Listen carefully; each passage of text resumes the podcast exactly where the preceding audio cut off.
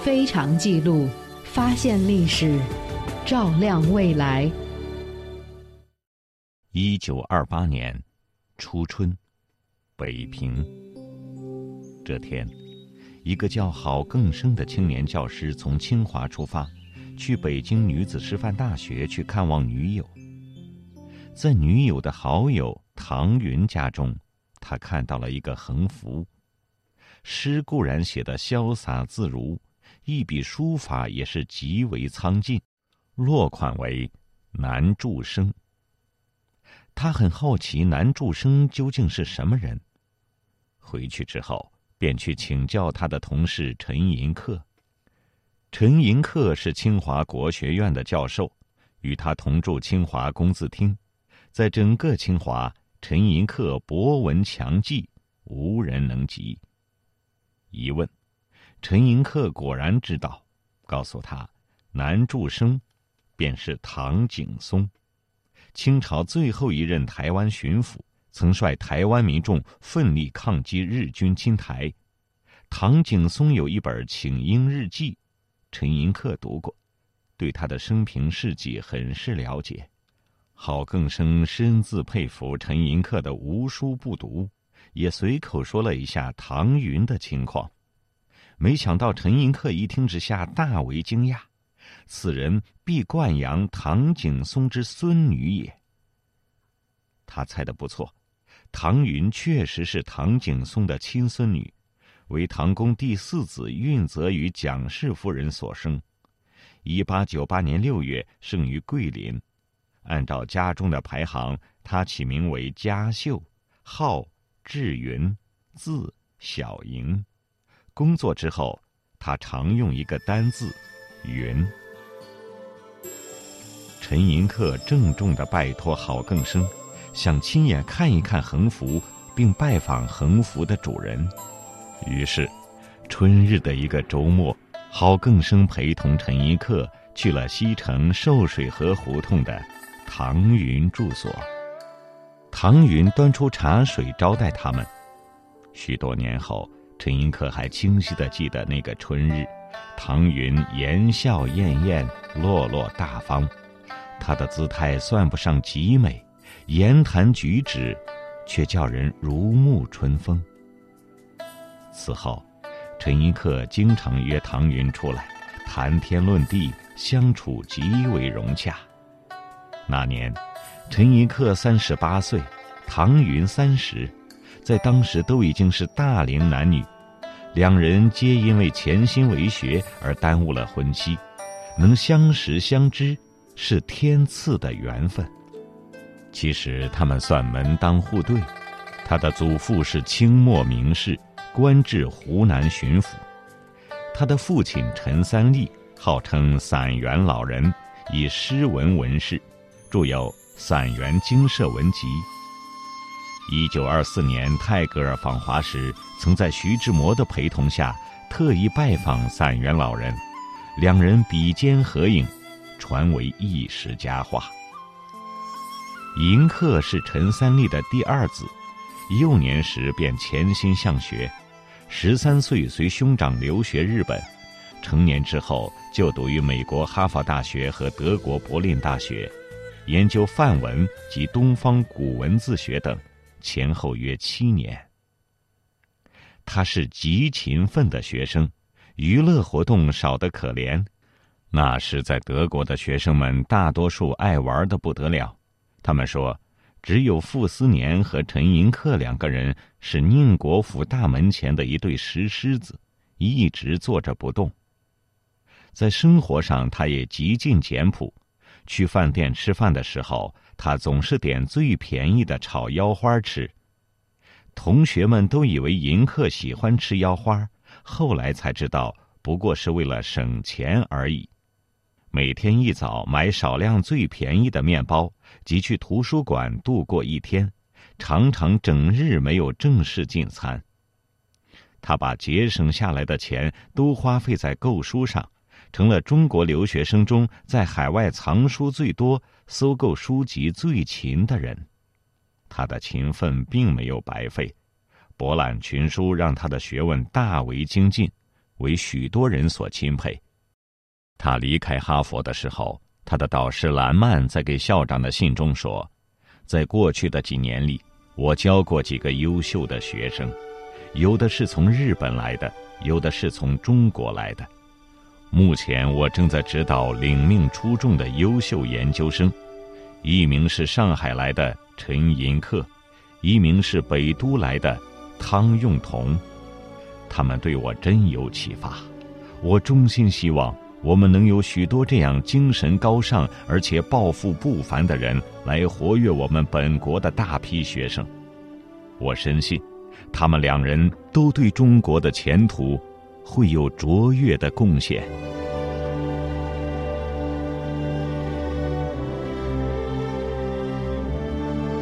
兰曼的话说的没错。一九二六年，陈寅恪回国，任教于清华国学院。他来的正是时候，清华国学研究从此进入一个全盛时期，而后数年，清华国学再无一个时期可以与这个时候比肩。陈寅恪带着大量的书籍回国了，随行的还有一个三岁的小男孩，这个孩子是他的表弟于大为的孩子，于大为与他一路同学。从哈佛到柏林大学整整七年，傅斯年曾说，在柏林有两位中国留学生是我国最有希望的读书种子，一个是陈寅恪，一个是于大为。在德国时，于大为与一位钢琴教师相恋，因为姑娘的父母不同意他们的婚姻，于是这孩子便成为了私生子。陈寅恪建议。把孩子交由自己的妹妹辛武抚养，辛武尚待字闺中，却慨然接受了这个孩子。这件事居然也没有影响到他对于大为的感情。半年之后，他们便结了婚。这孩子起名为于洋和，长大之后娶了蒋经国的女儿蒋孝章。是时候安静下来，聆听世界的过往了。是时候背起行囊，寻找祖先的足迹了。在斑驳的故事里，在历史的墙头，我听到风声、雨声，我听到真实的过去，而我转身，便看到了未来。非常记录，非常记录，发现历史，照亮未来。陈寅恪回国后，在家稍事休整，便赶到了清华。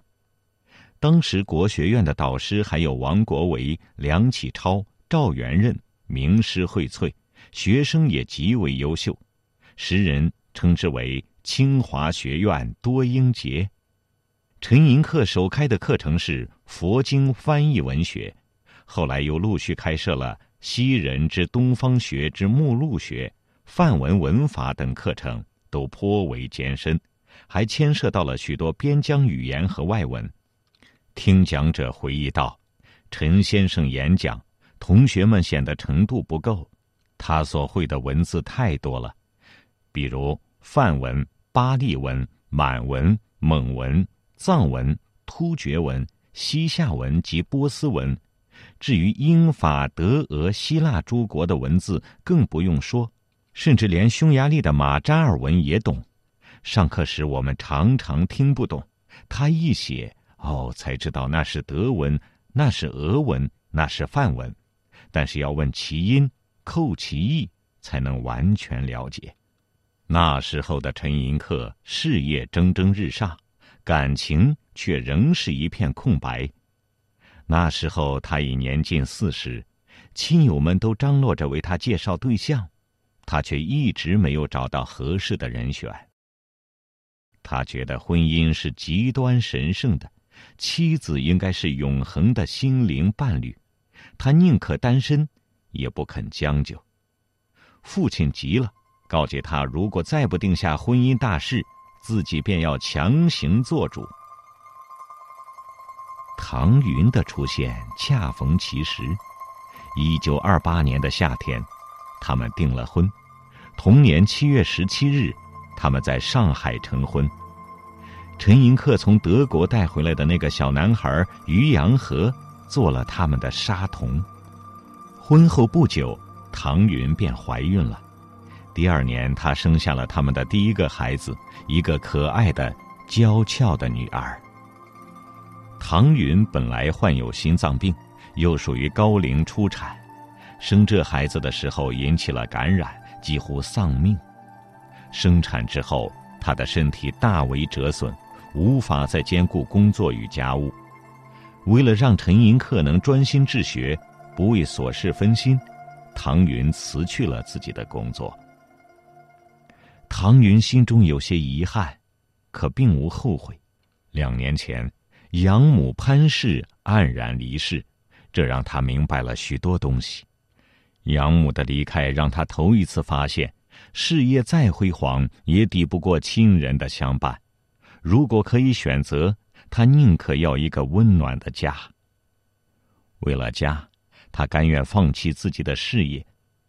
这个毕业于金陵女子大学、写得一笔娟秀小楷的才女，从此默默退守在了陈寅恪的身后。这一退，便是一辈子。他们的第一个孩子起名为琉球，琉球是台湾的古称。过了不到两年，他们的第二个孩子出生，起名为小鹏，隐喻澎湖列岛。澎湖列岛也常常被看作台湾的姊妹岛。他们既因为唐云的祖父台湾巡抚唐景崧的诗歌而结缘，以台湾为爱情的结晶的取名，也顺理成章。就在琉球出生的这一年，清华国学院停办了。这间极具风格和希望的学院，只存在了短短四年，却培养了大量学术人才。语言学家王立、文史学家谢国珍、文献学家姚明达等皆出身于此。可惜的是，王国维投湖自尽，梁启超病重而逝，国学院的半壁江山从此凋零，后继无人，不得不在一九二九年停办。从此，清华国学再不复如此的辉煌。但是陈寅恪的生活并没有太大改变，他转任为清华大学中文、历史两系的合聘教授，他的研究重点是唐代文学与佛经，还研习梵文与满文。每周六，他都会跟随一位名叫冈太和的外籍教师学习梵文，还去大高殿军机处查阅满文档案。一九二九年到一九三七年。是陈寅恪一生中收获最多的日子，因为生活安定，图书资料也容易获取，他发表了约五十余篇学术论文与序跋，在国际上渐有声名。他们一家居住清华新西苑三十六号，房舍宽敞明亮。空闲的时候，他喜欢和唐云一起坐在客厅前的花架下看孩子们嬉戏。唐云在花架下种了许多蔬果，摘下来随手一洗便可入菜。陈寅恪喜欢吃唐云做的一道干煸豆豉苦瓜，自家院子里新摘下的苦瓜，水嫩鲜灵的，仿佛能掐出水来，用豆豉一炒，满院飘香。唐云以前并不会做菜，嫁给了陈寅恪之后，才特意为他学做的湖南菜。陈寅恪喜欢在花架下教孩子们背唐诗，从最早的松下问童子、言师采药去，教到长恨歌和琵琶行。孩子们识字的卡片是唐云手制的，他用硬纸壳剪成一个个的小方块，在上面写田、口、背等等这些初学的汉字，孩子们非常喜欢。陈寅恪教孩子们的时候，唐云一心伺候他的瓜果花卉，或者端坐在藤椅上做些针线活儿。陈寅恪的薪水虽然高，却要用来买书购资料，还要拿出一些来奉养父亲散园老人。于是唐云精打细算的过着日子。他用布头布尾给孩子们缝舞鞋，还自制窗帘儿。他家的窗帘虽然用最普通的黄色土布制作，却比别人家都精致些。他别出心裁地剪下印花布上的活泼飞鸟，用补花技术一只只缝上去。他的手极巧，小鸟与窗帘贴合得毫无痕迹，风吹莲动，小鸟也随之飞舞，极为活泼生动。周末。他们一起进城去看望散元老人，老人家八十一岁，迁来北京，居住在西四牌楼姚家胡同，平日由孩子们的大伯母照管。散元老人很欣赏唐云的书法，题字的时候总让唐云在旁边磨墨铺纸，兴致好的时候，他给唐云、刘球、小鹏都提过名字，孩子们喜欢极了。把他的题字刻在铜笔盒上做纪念。陈寅恪很满足这恬静安宁的生活，可是唐云心里却一直有个遗憾。那时候他已经接连生了两个女儿，他很渴望为陈寅恪生个儿子，延续陈家的香火。于是，不顾医生的反对，冒着心脏病和高龄生产的危险。她生下了第三个孩子，可是，第三个孩子仍然是个女孩。可其实陈家人并不像他想的那么在意，散元老人还乐呵呵的给孩子起了个好名字美颜。唐云渴望儿子的焦灼心思，慢慢的平定了下来。相比同时代的女子，她很幸运，遇到了开明的丈夫和公公。怀抱着小小的美颜，他的脸上露出了幸福的笑容。他们的幸福终止在一九三七年的夏天。一九三七年七月七日，卢沟桥事件爆发，北平沦丧，日军大举开入北平，散元老人忧愤难平，很快就病倒了。卧病在床之后，经常有人来探望，老人总是询问时局究竟如何了，国军能否胜利。为了安慰他，家人总说中国军队胜利了。可是，当老人发现事实是局势在一天天变坏时，他开始拒绝饮食、服药。平津沦陷时，他痛心疾首地说。苍天何以如此对中国呀！五天之后，他气绝而亡了。祸不单行，为父亲治丧的时候，陈寅恪突然发现自己的右眼视力在急剧下降。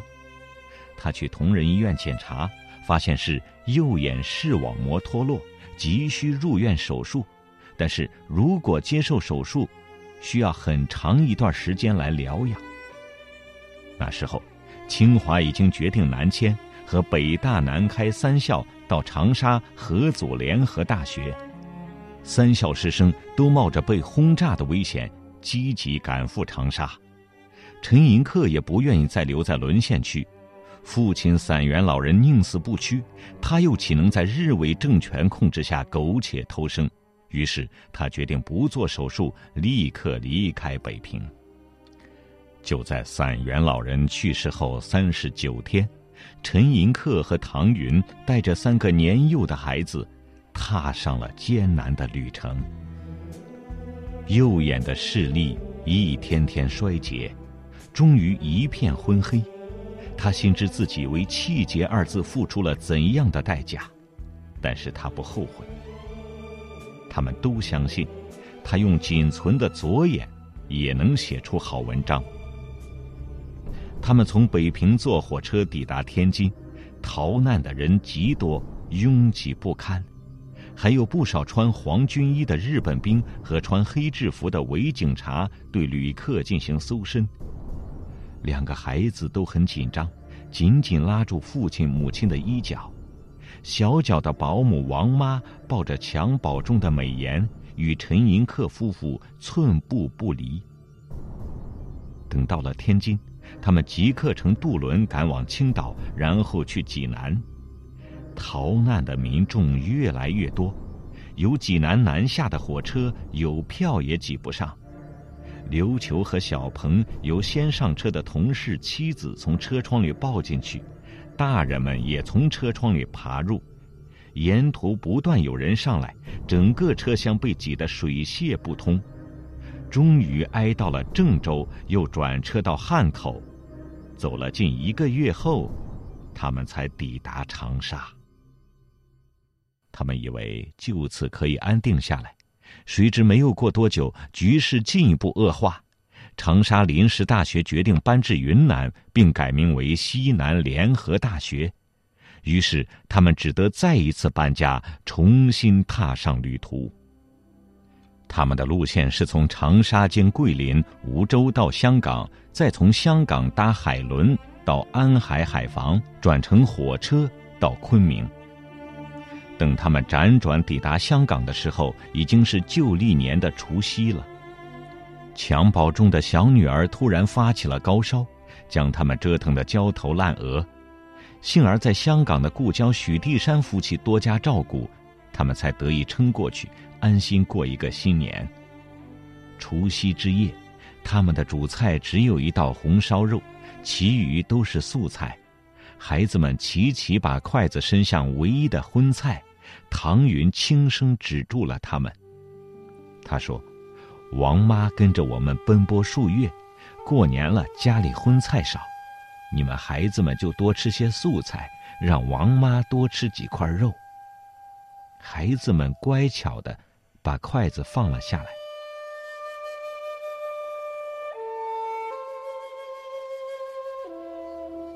过完了年，陈寅恪赶赴西南联大授课。而唐云因为数月奔波，心脏旧病复发，不能再赶路，而且云南又是高原地区，对于心脏病患者尤为不利。于是，他和三个孩子便留在了香港。临行时，陈寅恪抱着美颜在家门口拍了一张相片，相片照得极好，小美颜的脸蛋儿圆圆的，眼睛大大的，笑得很甜蜜。而陈寅恪侧头看美颜的目光，溢满了一个父亲对女儿的爱怜。在云南工作之后，陈寅恪异常想念家人。可是抗战时期，教务人员的薪水大幅度削减，又赶上了通货膨胀，陈寅恪负担不起高昂的旅费，无法回家。他不知道，为了缩减生活成本。唐云和孩子们也搬了家，从香港半山的罗便臣道一百零四号搬入房租较低的九龙城福老道十一号三楼。陈寅恪记忆中圆乎乎可爱的小美颜也得了白日咳，终日又咳又吐又发烧，瘦得几乎不成形了。唐云怕陈寅恪担忧，什么也没有说。那时候，陈寅恪的心情正差到了极点，因为他最重要的书籍在搬家中全部丢失了，他因此大受打击，屡次病倒在床。他们接下来的生活又会发生哪些变化呢？这里是非常记录为您讲述的陈寅恪和唐云的爱情故事，也同欢乐，也同愁。欢迎您下期继续收听。